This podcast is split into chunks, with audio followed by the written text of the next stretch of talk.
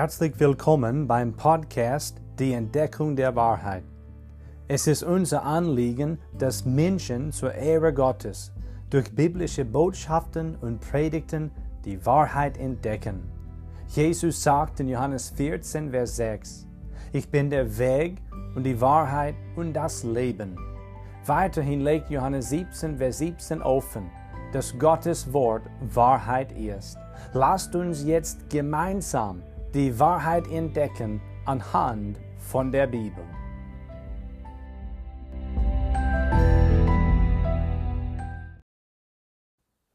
Wir können heute noch einmal den Epheserbrief Kapitel 4 aufschlagen.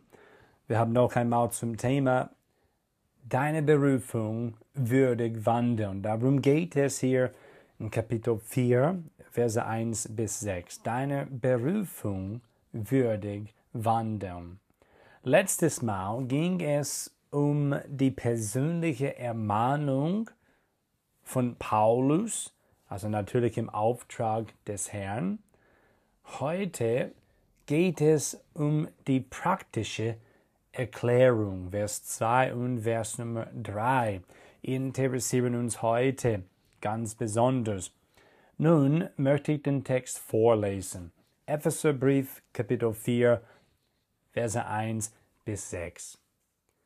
So ermahne ich euch nun, ich, der Gebundene im Herrn, dass ihr der Berufung würdig wandelt, zu der ihr berufen worden seid, indem ihr mit aller Demut und Sanftmut, mit Langmut einander in Liebe ertragt und eifrig bemüht seid, die Einheit des Geistes zu bewahren durch das Band des Friedens. Ein Leib und ein Geist, wie ihr auch berufen seid zu einer Hoffnung eurer Berufung, ein Herr, ein Glaube, eine Taufe, ein Gott und Vater aller, über allen und durch alle und in euch allen. In Vers 1 lesen wir, ich ermahne euch nun, dass ihr der Berufung würdig wandelt, zu der ihr berufen worden seid. Das ist das Thema. Wie ist das praktisch zu verstehen? Wie sieht das im Alltag des Gläubigen ganz praktisch aus. Also wenn du von neuem geboren bist, wie sieht das in deinem Alltag aus? Wie ist das in meinem Alltag wirklich praktisch zu verstehen? Der christlichen Berufung würdig wandeln. Hier in Epheser 4, also in dem heutigen Text, ist es ganz klar. Gottes Wort ist sehr, sehr praktisch an dieser Stelle. Er ruft uns zu einer bestimmten Lebensweise auf. Gott sagt in klaren Begriffen, wie wir Gläubigen leben sollen, um die Berufung würdig zu wandeln und sogar die Einheit des Geistes zu bewahren. Achten wir kurz auf das Wort wandeln. Es steht in Vers Nummer 1, dass ihr der Berufung würdig wandelt. Allein dieses Wort zeigt uns, wie praktisch diese Bibelstelle ist, wie praktisch diese Wahrheit ist an der Stelle. Es kommt mehrmals, dieses Wort wandeln kommt mehrmals im Epheserbrief vor. Ich habe in der Vergangenheit gesagt, der Brief ist wirklich ganz praktisch und auch ganz lehrmäßig. Man kann ihn in zwei Hauptteilen einteilen. Also der erste besteht aus Kapitel 1 bis 3 und der zweite Teil besteht aus Kapitel 4 bis 6. In diesem ersten Teil des Briefes finden wir das Wort wandeln nur einmal. Und da ist es meistens lehrmäßig. Also die Stelle ist Kapitel 2, Vers 10. Aber nun, hier im zweiten Teil findet dieses Wort wandern sechsmal Erwähnung. Kapitel 4, Vers 1, Kapitel 4, Vers 17 zweimal und dann auch in Kapitel 5, Vers 2, Vers 8 und Vers Nummer 15. Wenn das Wort vorkommt, wissen wir auf jeden Fall, dass unser tägliches Leben und Verhalten gemeint werden. Es legt offen, dass etwas getan werden muss. Ja, wir müssen handeln. Etwas muss getan werden.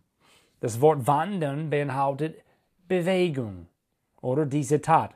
Bewegung und Umsetzung. Etwas wird in die Tat umgesetzt. Ich habe mal etwas, also meiner Meinung nach ganz interessant gelesen in Bezug auf Bewegung. Und das möchte ich jetzt an dieser Stelle wiedergeben. Die Überschrift heißt Bewegung rettet Millionen Leben. Ich zitiere.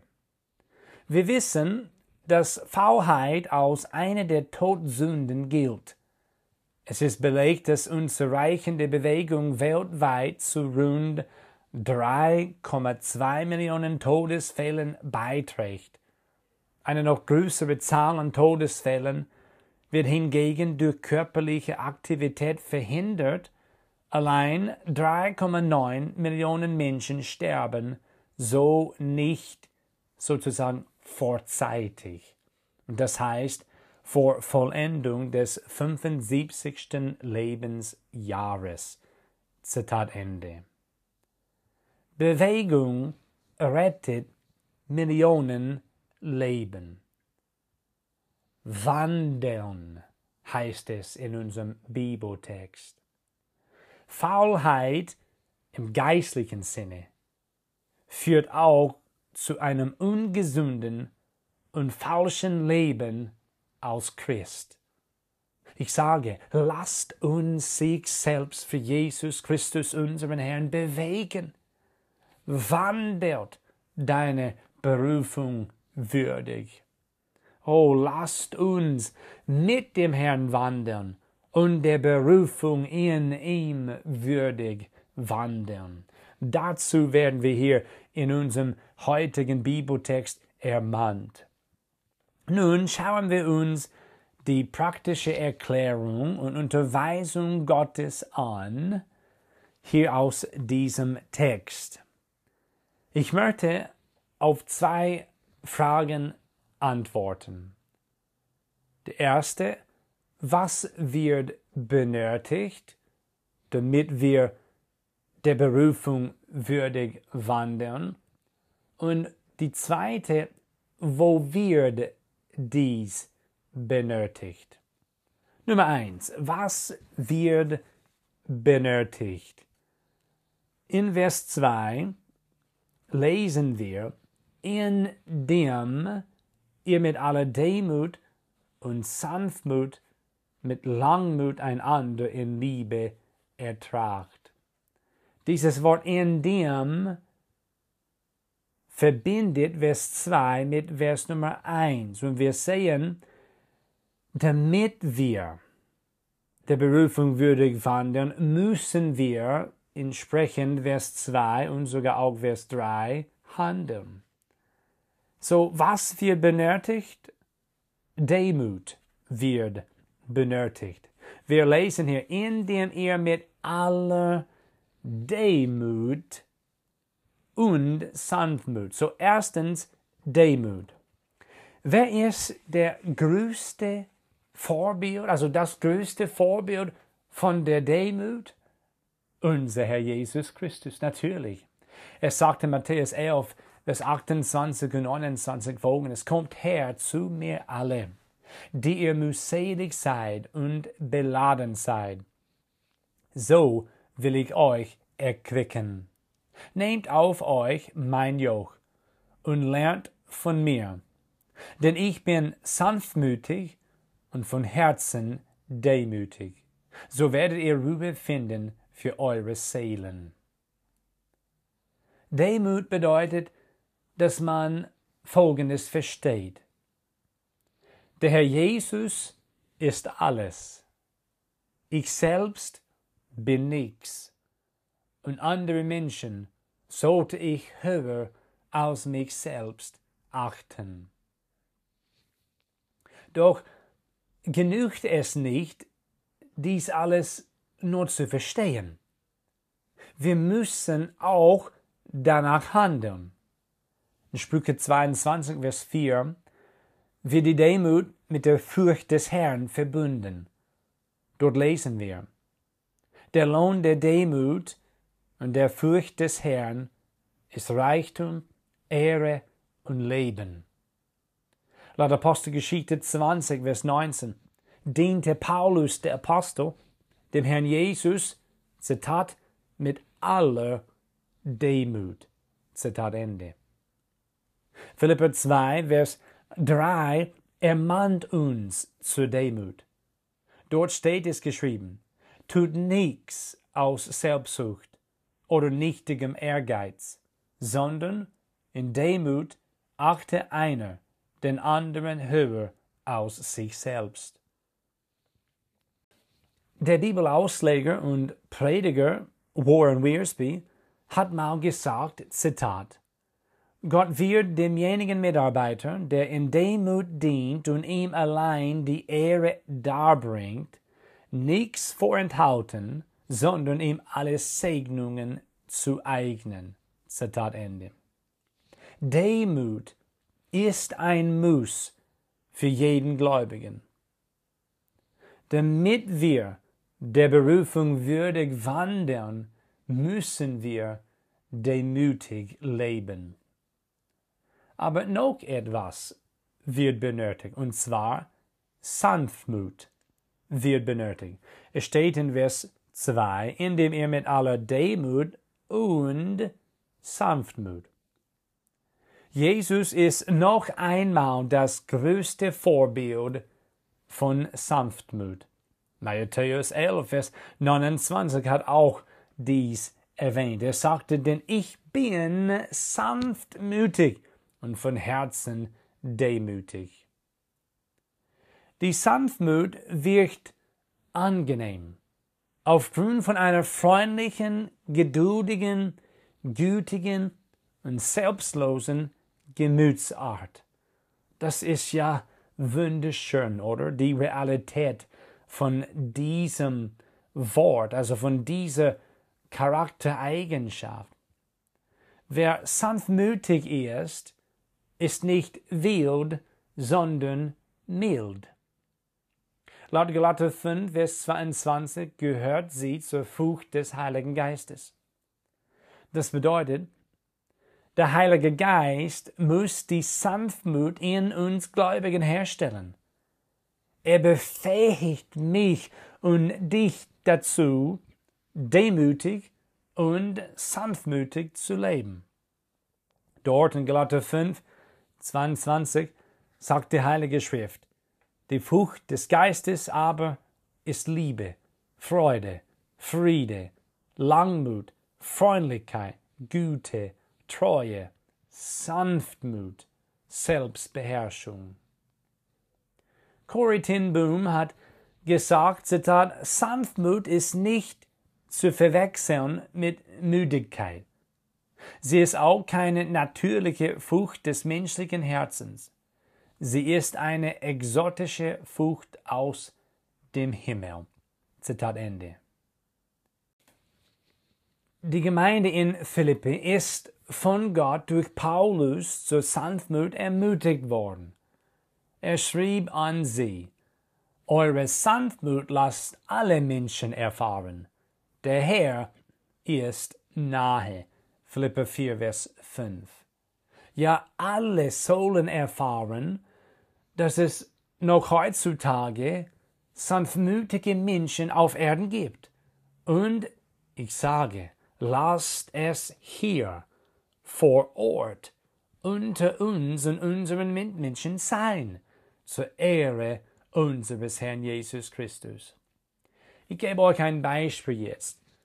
Ein Christ war mal im Restaurant und er hat etwas zu mitnehmen bestellt.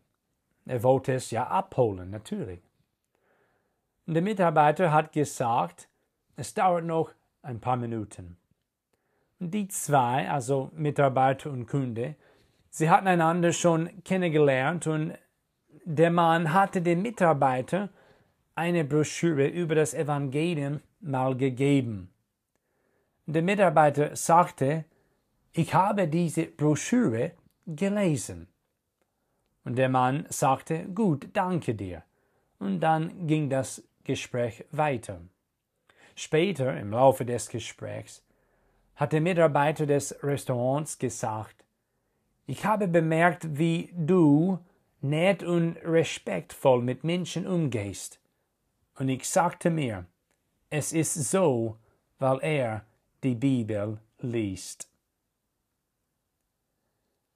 Der Unterschied, den der Herr Jesus in uns Gläubigen gemacht hat, sollte von unseren Mitmenschen erfahren werden. Und unter anderem heißt es, sie sollten wirklich in uns Demut und Sanftmut sehen. Ja, und dies von uns, gegenüber uns erfahren. Aber die Bibel lässt uns auch wissen, noch etwas wird benötigt, damit wir der Berufung in Christus würdig wandeln, und zwar Langmut. Es steht in Vers 2, indem ihr mit aller Demut und Sanftmut, mit Langmut einander in Liebe ertragt. Mit Langmut.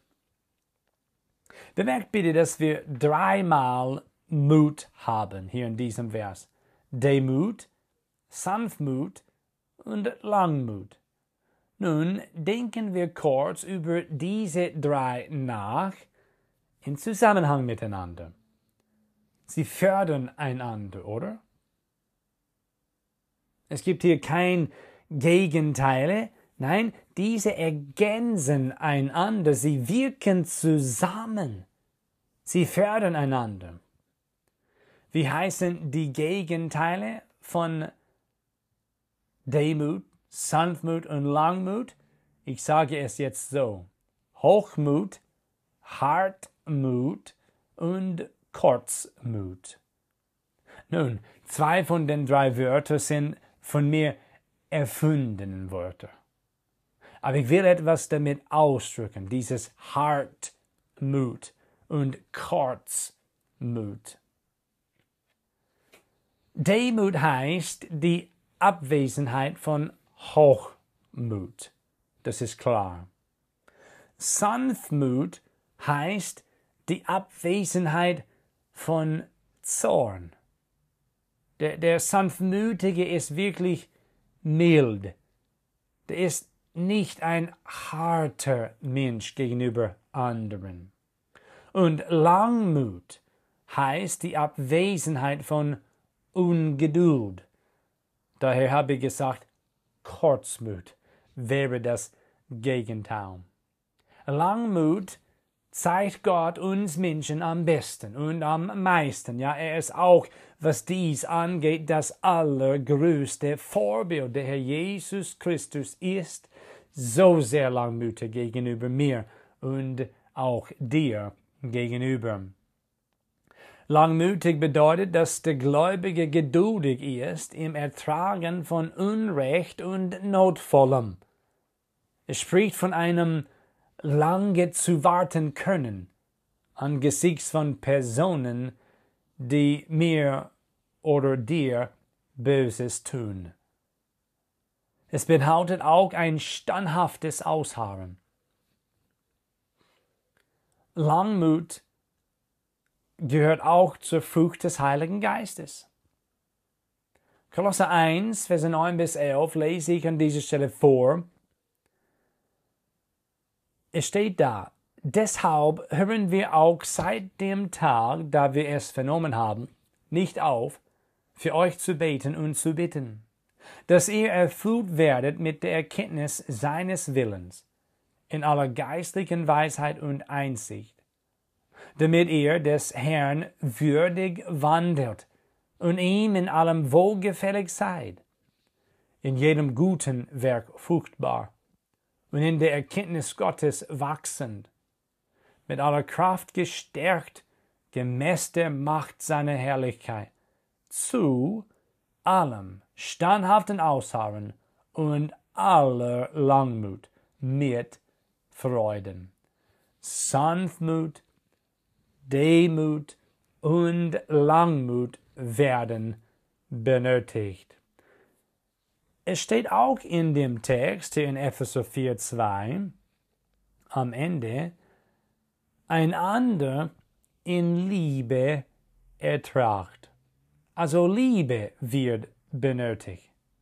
Gott zeigt uns, wie man lieben soll, indem er uns, welche Liebe nicht verdienen, liebt. Ja, Gott liebt uns. Und ich danke ihm so sehr dafür. Natürlich meinte Gottes Wort an dieser Stelle echte Liebe, wenn es steht in Liebe, einander in Liebe ertragen. Das ist keine einfache, ausgesprochene Liebe, sondern eine echte, ausgelebte Liebe. In Worten und in Taten müssen wir Gläubigen lieben. Ich erkläre jetzt nicht so viel. Ich werde also, wenn der Herr will, das gründliche erklären, die Liebe, wenn wir zu Kapitel 5, Vers Nummer 2 kommen. Jedoch, dass wir einander lieben sollen, ist das neue Gebot von unserem Herrn Jesus Christus. Jesus hat gesagt, ein neues Gebot gebe ich euch, dass ihr einander lieben sollt damit, wie ich euch geliebt habe, auch ihr einander liebt. Daran wird jedermann erkennen, dass ihr meine Jünger seid, wenn ihr Liebe untereinander habt. Johannes 13, 34 und 35. Und nun, ganz am Ende von Vers 2 haben wir das Wort ertragt. Also das Ertragen voneinander wird auch benötigt. Wir stellen das alles jetzt zusammen. Mit aller Demut, Sanftmut und Langmut und überdies in Liebe sollten wir, ja müssen wir einander ertragen. Ja, es steht einander ertragen. Das heißt, wir müssen uns um die Beziehung zueinander kümmern und an diesen Beziehungen arbeiten. Das ist in der Tat nötig. Sonst hätte Gott Paulus diese Wörter nicht gegeben. Weiterhin nehmen wir hier wahr, aufgrund von dem Kontext, dass dies tatsächlich zu einem Gott wohlgefälligen Lebenswandel gehört. Nun, laut Vers 3 wird noch etwas benötigt die Einheit des Geistes bewahren. Das ist auch ein Muss. Es steht in Vers 3, und eifrig bemüht seid, die Einheit des Geistes zu bewahren durch das Bahn des Friedens. Wir müssen uns ständig und intensiv bemühen, diese von Gott gegebene und erzeugte Einheit zu bewahren. Es liegt nicht an uns Gläubigen, diese Einheit zu bewirken. Nein, nein, das ist gar nicht nötig. Gott hat sie schon bewirkt. Ja, er hat diese Einheit erschaffen. Bestimmt existiert sie noch. Sie besteht bereits.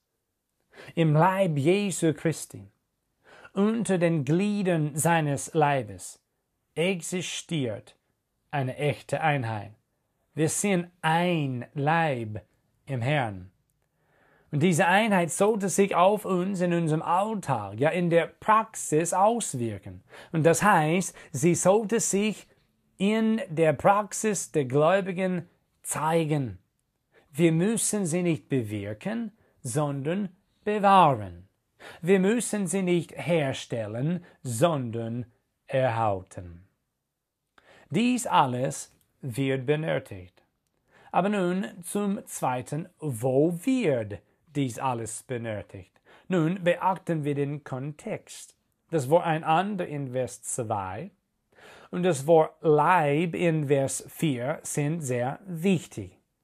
Ich lese Vers 4 noch einmal. Es steht da ein Leib und ein Geist, wie ihr auch berufen seid zu einer Hoffnung eurer Berufung. In erster Linie gilt dies alles innerhalb des Leibes Christi, das heißt unter den Glaubensgeschwistern, unter denen, die in der Tat durch den Heiligen Geist wiedergeboren worden sind. Sie sind Kinder Gottes. Sie gehören zu dem Leib Jesu Christi. Es wird natürlich auch gemeint innerhalb der Ortsgemeinde. Und das möchte ich eigentlich hervorheben. Weil dort wir den meisten regelmäßigen Umgang mit den Glaubensgeschwistern haben, innerhalb der Ortsgemeinde. Jedes Glied des Leibes Christi und jedes Gemeindemitglied soll danach streben, der Berufung in Christus würdig zu wandeln und das heißt auch die Einheit des Geistes zu bewahren mit Eifer und durch das Band des Friedens sollten wir das tun. Weißt du, wir wandern, wir Gläubigen, wandern mit dem Herrn Jesus und auch miteinander.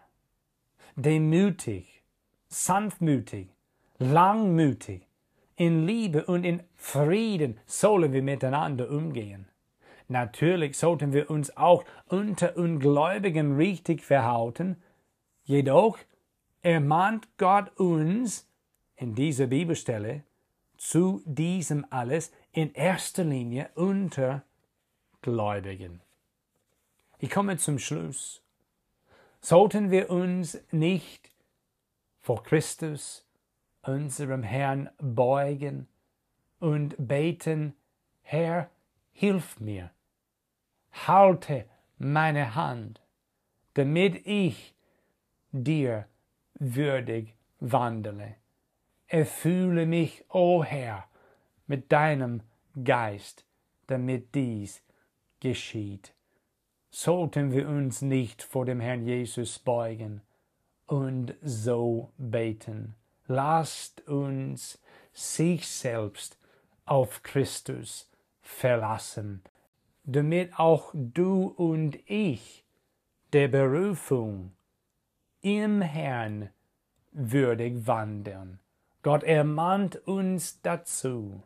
Heute haben wir eine praktische Erklärung darüber gehört. Möge Gott dies bewirken. Mögen wir uns ihm hingeben, ihm unterwerfen und ja ihm tatsächlich gehorchen.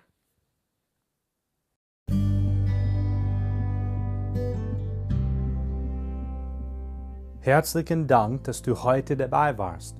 Wenn du Fragen hast, lass uns von dir hören.